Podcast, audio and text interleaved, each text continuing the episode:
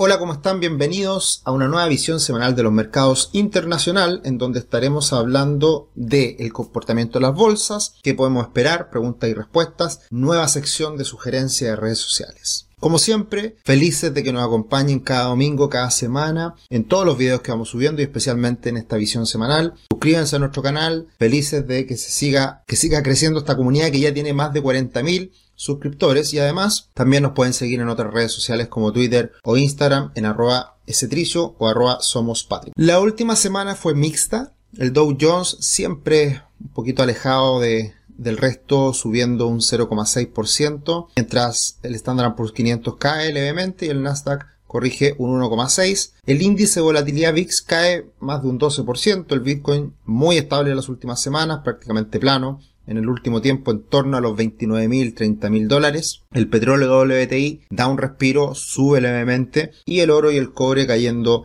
de manera importante. El conjunto del mercado, como, como bien lo decían los indicadores semanales, bastante mixto, bien colorido el tablero, con algunos sectores subiendo de manera importante. Estamos todavía en temporada de resultados y hay algunas empresas que se escapan, como por ejemplo en el sector de healthcare, bastantes verdes, Amgen subiendo cerca de un 8%, también el sector energía subiendo de manera importante, con Chevron subiendo más de un 3% y ExxonMobil subiendo más de un 4% y claramente las que lo pasaron mal esta última semana fueron las tecnológicas, Tesla cayendo un 4%, Nvidia cayendo más de un 8% y Microsoft y Apple cayendo más de un 2%.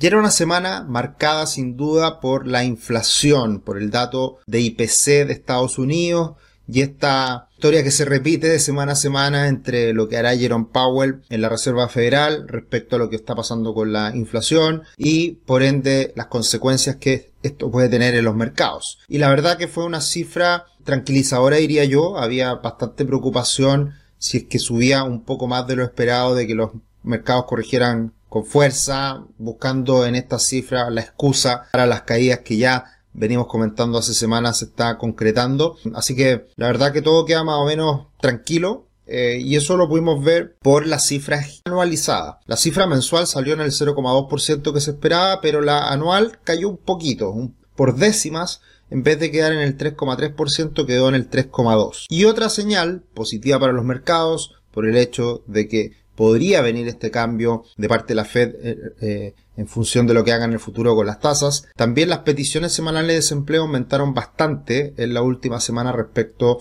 a lo que se esperaba y al dato anterior. Eh, sabemos que este puede ser un indicador adelantado de cómo puede venir el empleo en Estados Unidos, por lo tanto se está mirando con bastante atención cuántas peticiones semanales de desempleo se están dando a conocer. En ambos casos, inflación un poquito, un pelo más baja de lo esperado en la anualizada y peticiones semanales de desempleo más altas. Eso dan cuenta de que esta desaceleración, control de la inflación y en el futuro baja de tasas por parte de la Fed sigue siendo el escenario principal. También conocimos cifras en China y salió la inflación en deflación, ya eso lo sabíamos, pero la deflación, la caída en la inflación quedó un poquito más alta de lo que se esperaba, así que eso eh, se ve como algo positivo en este caso. Pero lo más importante en economía, lo más importante en los mercados financieros, lo que puede pasar en el futuro, lo sabemos. Y algo que se habló bastante en función de esta inflación de Estados Unidos fue la inflación o el CPI Shelter que es un indicador algo rezagado de el costo de vivienda de las familias norteamericanas. Ya este es un indicador que representa más o menos un tercio del dato de inflación completo y como hemos visto el comportamiento de los arriendos en Estados Unidos y cómo se debería materializar en el CPI Shelter, esto augura un futuro bastante prometedor en cuanto al control de la inflación. Entonces, yo diría que hoy en día el relato principal de los analistas, los economistas, los medios de comunicación que hablan en función de estos datos cuando se dan a conocer, es que la inflación ya no es un problema, ya, ya está bastante controlada y, y a medida que avance en los meses se va a ir logrando esa inflación esperada más cercana al 2% anual. Así que eso sin duda es una buena noticia. Y ahora viene la duda, está la inquietud de qué va a pasar con la economía, si realmente va a llegar esa recesión o se va a seguir postergando y finalmente se logró controlar de buena manera la inflación y no golpear el crecimiento. Eso es lo que está en duda y eso es lo que los mercados hoy día están de cierta manera incorporando día a día en cuanto a las noticias que vamos conociendo. Y desde ese punto de vista conocimos el dato de inflación en Estados Unidos y las expectativas para la próxima reunión de la Fed del 20 de septiembre, cuando estemos acá celebrando el 18 de septiembre, eh, suele ocurrir en esa fecha que la Fed eh, hace sus, su, su, reunión de inicio de año, recordemos que están en vacaciones en Estados Unidos, se espera que se mantenga la tasa con un 90% de probabilidad. O sea, es muy probable que en la siguiente reunión de la Reserva Federal la tasa se mantenga. lo que sí todavía es una probabilidad un poquito más alta es que en la reunión siguiente puedan subir las tasas, pero en la de septiembre se deberían mantener las tasas. Y de todas formas, lo que ha ocurrido en lo más reciente es que el bono del tesoro de 10 años ha seguido golpeando arriba, seguido pegadito a los 4, al 4,2%, sobre el 4%, que, que es digamos, un, nivel importante a, a mirar y, y, no decae, no, no, no ha corregido y esto se debe a que la economía puede estar fuerte y, y, y no generarse esa aceleración eh, y también expectativas de más largo plazo inflación, pero también en el último tiempo ha jugado un rol importante el aumento en los precios del petróleo. Subió el precio del petróleo en los últimos meses, desde junio, julio, a la fecha ha subido desde prácticamente los 70 dólares a los 83 dólares en que está hoy en día. Y está en esta banda lateral que si rompe hacia arriba, la verdad que podría complicar esas expectativas de inflación tan favorables. Así que esto igual hay que tenerlo en cuenta. Tenemos muy buenos datos de todo lo que es el relajo de precios, especialmente en el mercado de la vivienda, pero en los precios de la energía. Y recordemos que Estados Unidos es muy sensible a las variaciones de corto plazo del precio de la energía, puede también, y también los precios de las materias primas dan cuenta en cierta medida del futuro de la economía, la, la expectativa favorable de que el crecimiento económico va a seguir fuerte, y eso también el precio del petróleo lo puede estar eh, mostrando de cierta manera, siempre teniendo en consideración que el mundo del petróleo es un cartel y que modifican mucho la, extracción o no de más menos barriles y todo lo que es la oferta por parte de la OPEP eh, siempre es un, un, tema importante pero sin duda el aumento en los precios del petróleo dan cuenta de un futuro económico un poquito más auspicioso y como las bolsas anticipan el futuro, ¿qué es lo que ha pasado en el último tiempo con la entrega de resultados? Ha ido aumentando, ha ido mejorando la expectativa de beneficio por acción, de earnings per share, de el Standard Poor's 500 como un conjunto. El PIC llegó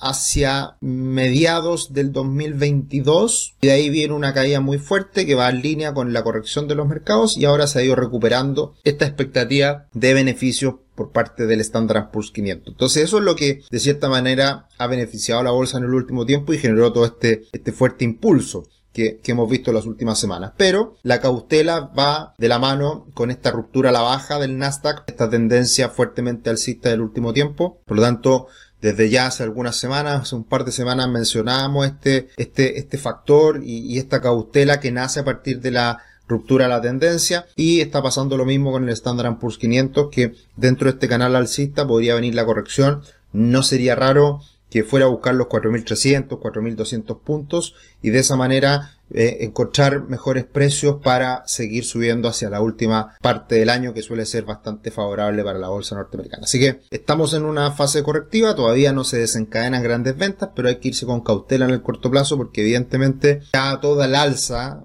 y esto no es no hay que ponerse, digamos, no, no, hay, no hay que hablar de crisis, de recesión y cosas terribles. La verdad que es netamente mucha, muchas alzas, muchos avances por buena, por mejores perspectivas en el último tiempo y es absolutamente saludable una toma de ganancias en el corto plazo. Así que es básicamente esa la lectura. No hay, no hay más cosas que darle vuelta a esta situación. Tu futuro comienza hoy. Conoce la primera plataforma de planificación financiera de Chile. Crea tu cuenta gratis y obtén una gift card con 25 mil pesos para comprar alguno de nuestros cursos. Ingresen a www.patrimor.com, creen su cuenta y ahí felices de poder hacer este regalo para que se sigan educando con nosotros. ¿Qué viene en la próxima semana? Lo más importante, las minutos de la última reunión de la Fed, siempre importante, siempre hay que mirar lo que fue la discusión en la interna, algunas cosas pueden aparecer de ahí, y también las peticiones semanales de desempleo que habíamos hablado anteriormente, están subiendo, están aumentando levemente y hay que mirar de cerca qué es lo que pasa con este indicador. También tendremos indicadores de producción industrial en China, siempre hay que mirarlo, y ventas minoristas en Estados Unidos que también dan cuenta de la situación de, de las personas, de cómo está la confianza en, en, en el consumo en este caso. Es muy importante este gráfico cada cierto tiempo lo mostramos. El ratio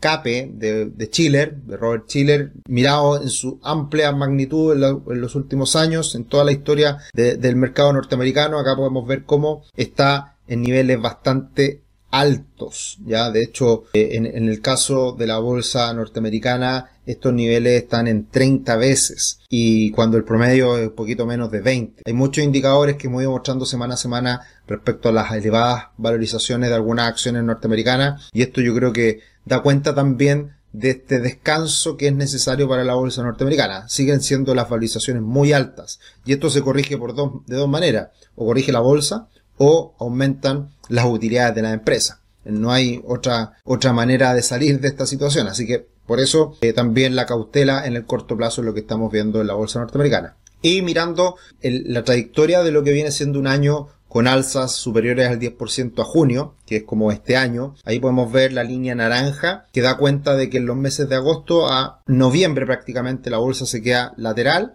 y hacia fin de año viene un repunte adicional eh, en ese periodo de tiempo. Así que eso también hay que tener en cuenta eh, esta posible toma de ganancias, esta lateralización y poco optimismo en el corto plazo, también entendiendo que está de vacaciones Estados Unidos. Muchas gracias por estar acá cada semana, pocas consultas, tocaron más, más dudas, más comentarios en la visión semanal nacional que estaremos hablando. Pero acá, aquí nos dice Andrés, sería buena idea comprar Sofi ahora. eso se entiende más o menos, ¿no? Pero asumo que es eso.